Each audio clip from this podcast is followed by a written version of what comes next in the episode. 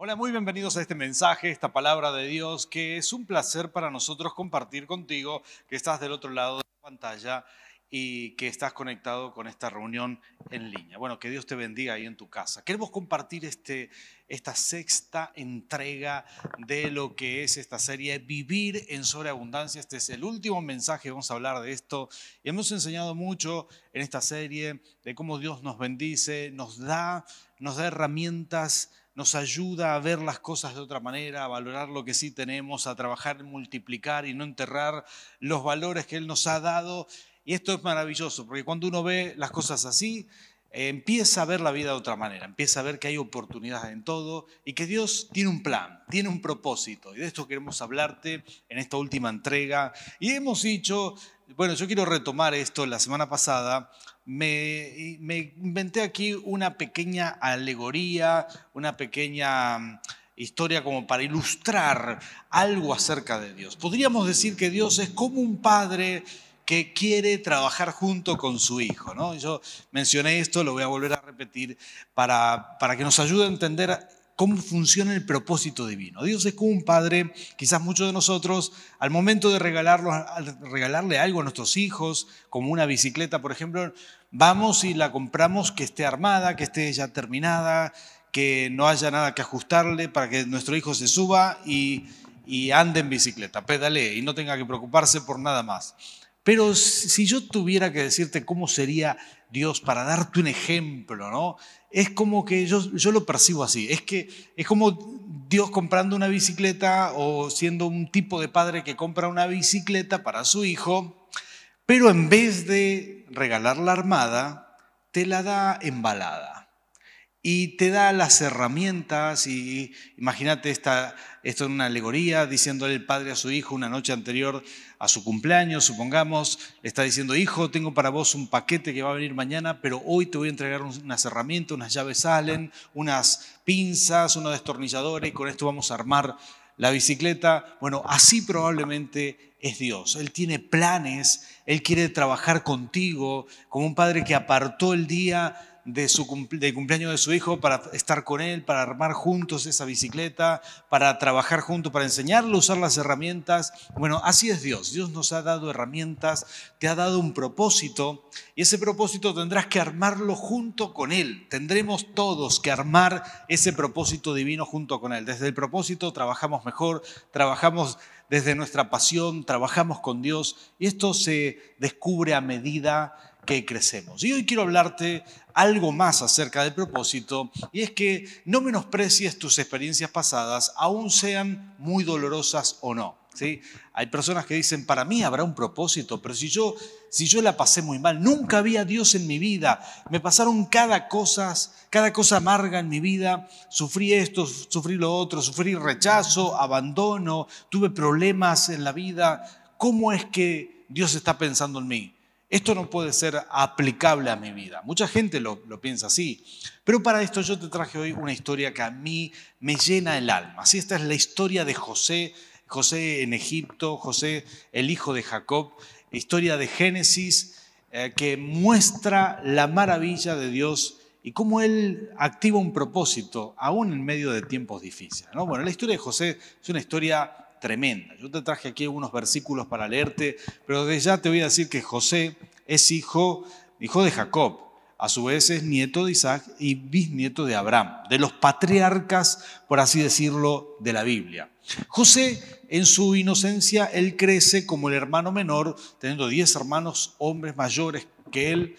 Y mm, bueno, José, José ve ve la vida de, de una manera agradable porque al fin y al cabo él era el preferido del padre, algo que ningún padre debería hacer, pero el padre lo vestía con túnicas de colores, generó una distancia entre él y el resto de los hermanos, los hermanos sufrían la envidia, eh, de, envidiar a José. Aparte, José tenía sueños proféticos, tenía dones especiales.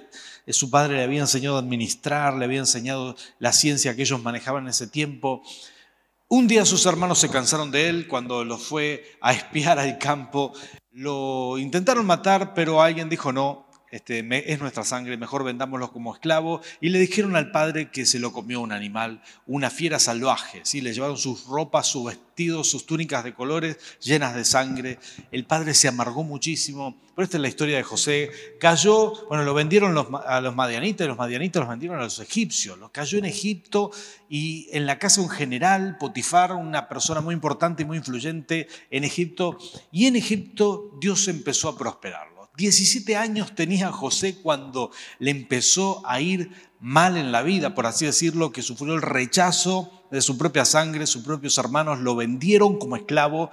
Entonces José llegó a Egipto con esa tuvo que quizás aprender la lengua, aprender a manejarse, vivir las penurias que pasa un esclavo y crecer en la casa de Potifar. Muy interesante porque pasó muchos años ahí y a medida que crecía, bueno, con Potifar no tuvo problema, llegó a estar a cargo de toda la casa, pero un día la mujer de Potifar con lujuria lo invitó a su cama y él dijo no, él la rechazó.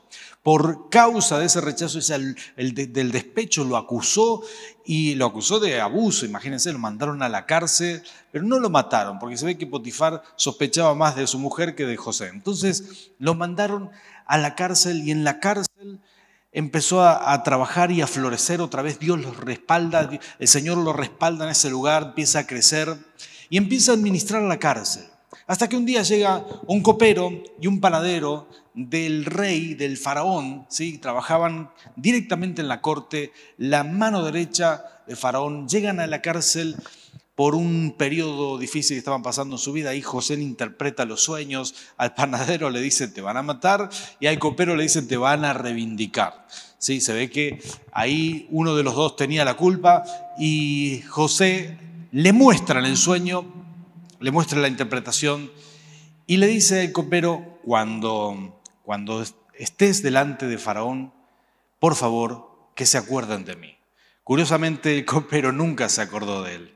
Pero cuando llegó el momento, Faraón tuvo un sueño. Siete años de vaca gorda, siete años de vaca flaca. Y ahí Faraón dijo, ¿quién me va a interpretar este sueño? El copero se acordó de José, lo trajeron. Y estas cosas que pasan solamente porque Dios es grande.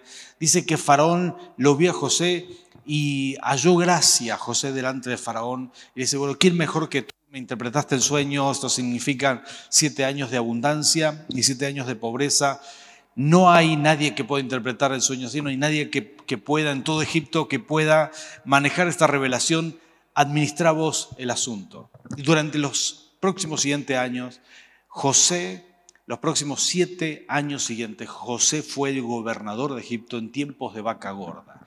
Y administró, ahorró, y cuando empezaron los años de vaca flaca, al segundo año de vaca flaca, eh, la miseria era tan grande, pero José estaba muy bien. Y todo Egipto, porque ellos tenían ahorros, habían administrado muy bien, tenían grano guardado, tenían, tenían eh, una especie de acopio de materiales, de cosas, y ellos estaban muy bien. Había hambre en todo el mundo, pero José había administrado de una manera excelente y Faraón estaba muy bien con él. ¿no?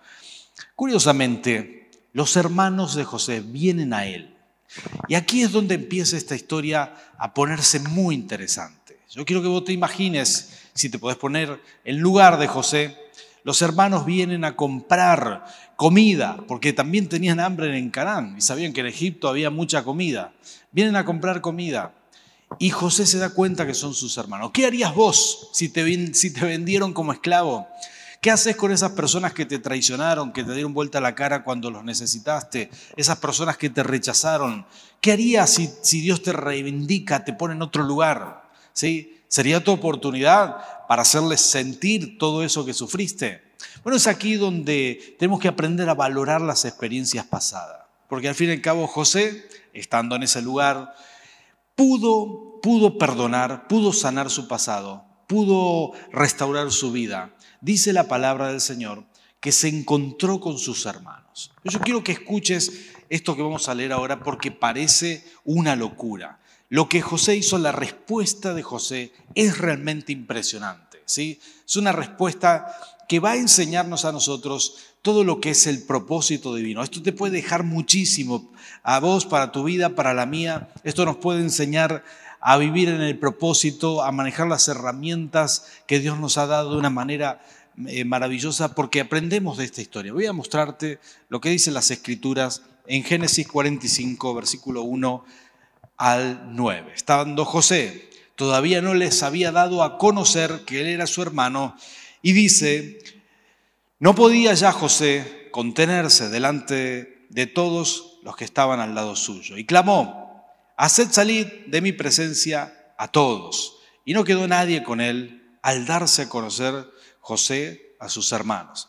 Entonces se dio a llorar a gritos y oyeron los egipcios y oyó también la casa de Faraón. Y dijo José a sus hermanos, soy, eh, perdón, yo soy José. ¿Vive aún mi padre? Sus hermanos no pudieron responderle porque estaban turbados delante de él. Entonces dijo José a sus hermanos, acercaos ahora a mí. Y ellos se acercaron. Y él les dijo, yo soy José vuestro hermano, el que vendieron, el que vendisteis para Egipto. Esto es un detalle por si no se acordaban, ¿sí? Eh, el que vendisteis para Egipto. Ahora pues, no os entristezcáis, no, ni, os pese de haberme vendido acá, porque para, para preservación de vida me envió Dios delante de vosotros. Pues ya ha habido dos años de hambre en medio de la tierra y aún quedan cinco años en los cuales ni habrá arada ni ciega. Y Dios me envió delante de vosotros para preservaros posteridad sobre la tierra y para daros vida por medio de gran liberación. Así pues, no me enviasteis vosotros acá, sino Dios, que me ha puesto por padre de Faraón y por señor de toda su casa y por gobernador en toda la tierra de Egipto.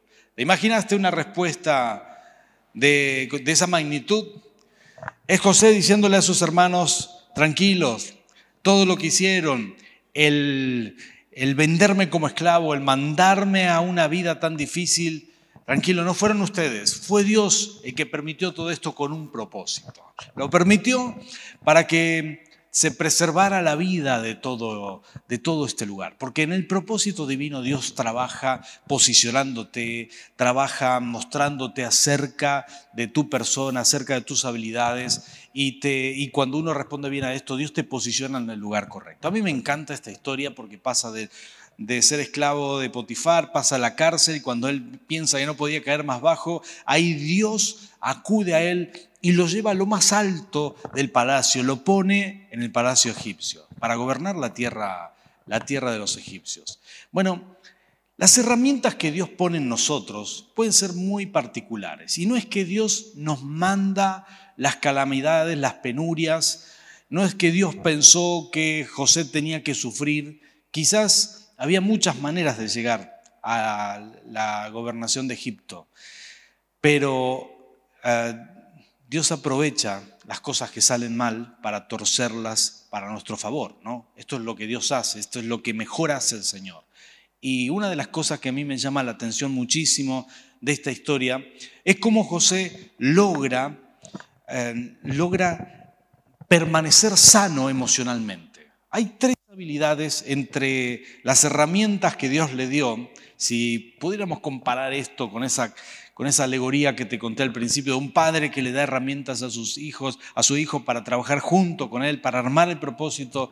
Entre las herramientas que Dios le dio, hay tres que, se destacan que son fundamentales. El don profético de José, poder interpretar sueños. Bueno, la Biblia dice que es el Espíritu el que regala los dones. Es el Espíritu Santo cuando nosotros le pedimos, cuando nosotros decimos, Señor, necesito de ti. No hay persona que Dios no le haya dado un don. Ya sabes cuál es tu don espiritual, ya sabes cuáles, ya sabes cuáles son esos dones que Dios te ha regalado, porque a José le había dado este don, el de interpretar los sueños. Y también le había dado habilidades naturales, las había adquirido, las había aprendido, el de administrar bien. ¿sí? Cuando Faraón lo entrevista, le dice, bueno, ¿y qué podemos hacer esto? Y él le da una idea, le dice, mira, Faraón, por los siete años de vaca gorda vamos a administrar quinto, es decir, un 20% de todo lo que se gane lo metemos en silo, lo guardamos, así cuando vengan los años de vaca flaca, entonces vamos a tener. Y Faraón se sorprende, él dice, tenía, ¿Tenías un plan? No, no lo tenía, lo sacó de la galera. Tenía esa capacidad de administrar, tenía esa capacidad enorme de ver un poco más allá de lo que el resto veía, y esa es una capacidad que Dios le había dado. Pero también tenía la enorme capacidad de gestionar sus emociones, eh, lo que nosotros hemos enseñado hace poco, ¿no? esa enorme capacidad de, no, permanecer bajo bajo el estigma del rechazo, de la... Bueno, él había sido rechazado por sus hermanos, vulnerado en su libertad, ¿sí? Él lo metieron preso, lo llevaron como esclavo, le, quitaron la vida que tenía y él sabía que era injusto, estaba sufriendo y todo esto, sin embargo, no afectó su interior y esto es maravilloso. A pesar de que lo tenían como esclavo, a pesar de que trabajaba sirviendo a las demás personas, cuando el faraón le dice, ¿te animás? Administrar todo el reino, él ni lo dudó, tenía 30 años. Y él dijo, sí, claro que sí, soy la persona correcta. No tenía un problema, no tenía una estima destruida. Si vos te pones a pensar en esto, es maravilloso, es una persona que fue fortalecida internamente. A veces nos caemos por cosas muy pequeñas, pero este fue esclavizado, fue azotado, fue menospreciado, le pasó de todo, fue encarcelado y sin embargo nunca fue destruida su estima. ¿No te parece maravilloso esto? Porque cuando uno trabaja en las herramientas que Dios le ha dado, cuando uno, cuando uno trabaja en multiplicar eso, cuando uno no entierra sus dones, no entierra sus, herramientas, sino que las trabaja, las mantiene usándolas, entonces es fácil alcanzar el propósito. El resto lo hace el Señor. El resto Dios se ocupa, ¿no? Porque aquí hay cosas que, bueno, eh, Faraón sueña, un sueño, el copero son un, un sueño primero, se lo tiene que interpretar José luego Faraón, siempre Dios tendrá un faraón para ti, siempre Dios tendrá un copero primero para ti. Siempre Dios tendrá alguien que necesita de tus dones, de tus talentos para acercarte al propósito. Esos son los planes de Dios. Dios va manejando todas las cosas porque es el Señor el que está armando junto contigo ese propósito divino. Yo quiero mostrarte algunas cosas que me llamaron la atención de esta palabra, voy a mencionarte cuatro cosas rápidamente. Número uno, para entender esto del propósito, que es un tema maravilloso, y aunque lo hemos hecho en dos domingos a esto, creo que hay mucho más, no lo vamos a agotar tan fácil en dos domingos. Bueno, número uno, no siempre tu propósito divino va de la mano del mandato familiar. Y aquí quiero mencionar algo que aprendí del pastor Cash Luna en uno de sus mensajes, algo algo que me hizo pensar mucho, porque José era un hombre de Dios, perdón, Jacob era un hombre de Dios, el padre de José. Jacob hablaba con Dios, Dios le mandaba un ángel cuando Jacob lo necesitaba, le daba revelación, le daba información. Sin embargo, Dios nunca le mostró a Jacob que su hijo estaba vivo. ¿No te parece interesante esto? Nunca pudo enterarse Jacob que su hijo estaba con vida. Dios no se lo mostró, decidió simplemente no mostrárselo. ¿Para qué? ¿Para que sufriera el pobre Jacob? No, de ninguna manera. Dios sabía que se iban a reencontrar. Era parte de su propósito. Sin embargo, acá viene lo interesante.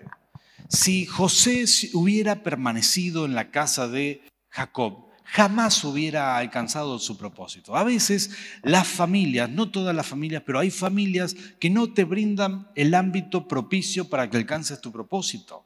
A veces el mandato familiar va en contra del propósito de Dios, no siempre va de la mano y uno tiene que saber discernir, porque si no, a veces hay que aceptar que Dios nos manda lejos. No es fácil este asunto, pero muchas veces sucede. A veces nuestra propia familia, a veces el mandato familiar, a veces el pertenecer a una familia que, tiene un, amor em, un, amor centrípeto, es decir, que todo tira para adentro, todo tira para que permanezcamos juntos.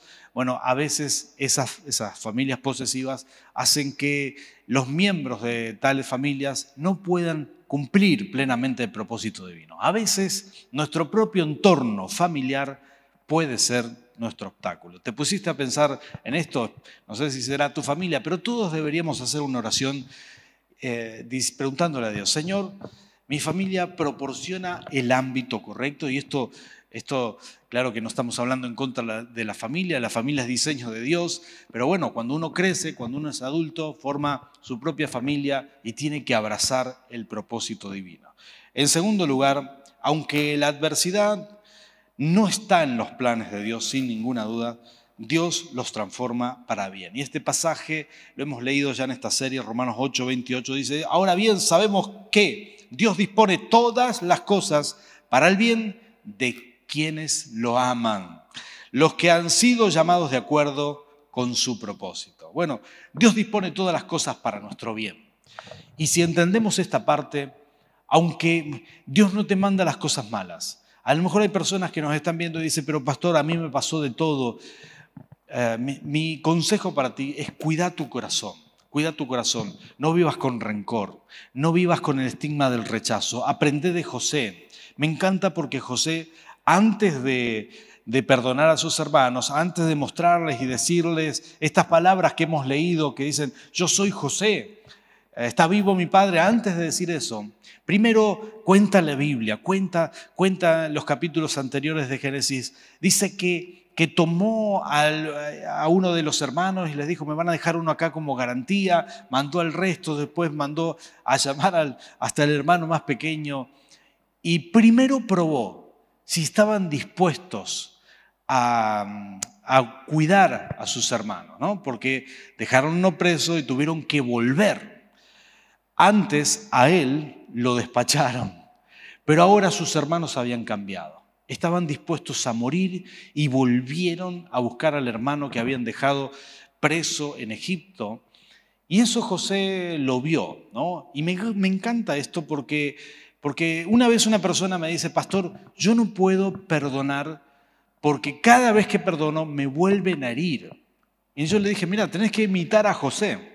Porque José no solamente perdonó, sino que, que una vez que perdonó en su corazón, antes de volver a reiniciar una relación, chequeó si esa persona había cambiado, si sus hermanos cambiaron. Cuando él vio que, que habían cambiado realmente, que, que ya no se manejaban igual, que ya tenían otra forma, de, tenían otros valores, entonces recién ahí decidió establecer relación con ellos. Después de eso, le abrió su corazón y le dijo, yo soy José. Y me encanta eso, porque él cuidaba su corazón, no guardando rencor y sabiendo cómo y cuándo relacionarse con las personas correctas. Esto realmente se enseña hoy en cursos de gestión de las emociones, pero ya José lo hacía en el Antiguo Testamento, lo hacía hace miles de años antes de Cristo. Esto realmente es maravilloso, sorprendente para mí, porque veo aquí el gran poder de las escrituras, las enseñanzas claras que nos dejan, cómo José podía gestionar sus emociones, no guardar el rencor, no sentirse inferior, no sentirse como un esclavo, sentirse, verse a sí mismo como la persona apropiada. De hecho, cuando él le dice a sus hermanos, miren, ustedes no lo hicieron, es que Dios me trajo aquí para preservación de vida. Él creía que era la persona elegida para esto. Y a veces el propósito no se cumple porque somos nosotros los que no creemos en nosotros mismos. No creemos que Dios nos eligió para esto, que Dios nos, eligió para que lideremos tal cosa o para que, para que crezcamos en otro ámbito. Bueno, simplemente nosotros menospreciamos el plan de Dios y por eso no se cumple. José nunca lo menospreció, lo tenía muy en claro y eso me parece totalmente maravilloso, ¿sí? Realmente me parece maravilloso. Por último, quiero decirte que, que cumpliendo tu propósito traerás el cielo a la tierra. Traerás la voluntad de Dios a la tierra. Jesús dijo esto en el Padre Nuestro, hágase tu voluntad, así en la tierra como se hace en el cielo. Él dijo, lo dijo el Señor Jesús, venga a nosotros tu reino. Es decir, es una forma de decir, Señor, que tu reino, que tú reines también acá en la tierra, que se haga tu voluntad. Y cuando hay hijos de Dios, cuando hay uno que hace la voluntad de Dios, cuando hay uno que vive en su propósito, entonces trae el cielo a la tierra, lo está trayendo, está trayendo la voluntad de Dios a la tierra. La voluntad de Dios era que la sequía que habría no destruya a la gente. Entonces hubo uno ahí que cumpliendo su propósito cumplió voluntad de Dios en la tierra. Cuando cumplimos nuestro propósito, cuando decidimos trabajar desde nuestras herramientas, hacer proyectos desde esas capacidades que Dios nos ha dado, desde nuestros dones espirituales, ¿sí? desde nuestros talentos, desde nuestras emociones sanas, cuando trabajamos desde ese ángulo, entonces traemos el reino de Dios a la tierra y esto es realmente maravilloso. Conozco personas que han dedicado su vida a servir a Dios de una manera o de otra, cumpliendo su sueño, cumpliendo su propósito. Y cada vez que uno lo hace para Dios, entonces, entonces el reino de los cielos se, se, acerca a la tierra. Hay gente que decidió poner un negocio, brindar un servicio, hacer algo por otras personas y cuando lo hace de corazón, en ese lugar se nota el ambiente distinto, se nota que se respira otro aire porque está trayendo el, reino el reino de los cielos a la tierra, está trayendo la voluntad de Dios a la tierra, está haciendo algo para el bien de otros. La verdad que esto es así y es maravilloso. Y mi pregunta es esta, ¿estás viviendo desde tu propósito? ¿Ya sabes para qué te ha elegido el Señor? ¿Sabes qué cosas vas a hacer aquí en este mundo antes de irte? ¿Cuáles son esos sueños? ¿Cuáles son esos planes? ¿Cuáles son esas cosas que Dios puso en tu corazón? Porque esto es lo que Dios había hecho con José. Había puesto en el corazón de José sueños, visiones, mucho antes de que él las cumpliera. Ya las tenía guardadas en el corazón. Yo quiero orar por ti y pedirle a Dios que se, que se active ese llamado, que se active ese sueño divino, ese propósito divino, que puedas vivir en cumplimiento, que puedas desarrollar tu actividad laboral, tu vida misma, cumpliendo tu propósito, viviendo desde tu propósito y que vivas con pasión. Así que, ¿qué tal si oramos juntos, inclinas tu rostro del otro lado de la pantalla y yo desde aquí voy a orar por ti para que tengas una vida bendecida? No te olvides, la vida sobreabundante que Dios tiene para ti viene cuando vivas en tu propósito. Cuando vivís en tu propósito, vas a ir a una dirección clara, segura. Administrarás mejor tu tiempo hacia tu propósito, tu dinero, tus recursos hacia tu propósito y, y aún tu vida espiritual dirigida hacia tu propósito. Vamos a orar juntos. Padre Santo, Señor, queremos bendecir la vida de cada persona que está conectada en línea, Señor. Señor, que en este momento, Señor, podamos pensar podamos pensar en nuestro, nuestro pasado, las cosas que hemos vivido, las experiencias que hemos tenido. Señor, si nos han dejado marcas, queremos sanar. Si nos han dañado, queremos restaurarnos. Padre, porque hoy entendemos que una de las herramientas más importantes que nos has dado es, un, es una, una vida emocional sana. Señor, te pedimos en el nombre de Jesús que cierres heridas, que restaures porque al fin y al cabo tú puedes transformar todo hecho malo en propósito divino. Hoy entendemos que no eres tú el que nos manda la adversidad, pero sabemos que tú dispones todas las cosas para el bien de tus hijos. Puedes transformar cualquier situación en buena para la gloria de tu nombre. Si hay alguien que se, identifica con esta historia, si hay alguien que siente que vivió golpes duros en su vida, que tocó fondo alguna vez, que no le está yendo bien, quizás se identifica con José eh, por el rechazo, por el dolor, por la obstaculización de su vida, de sus proyectos. Padre, yo te pido en el nombre de Jesús, Señor, que así como José, que así como lo hiciste con nuestras vidas también, Señor, tú actives el propósito divino y dispongas todas las cosas para nuestro bien. Declaramos en el nombre de Jesús que viviremos en tu sobreabundancia para la gloria de tu nombre. Amén y amén. Que Dios te bendiga.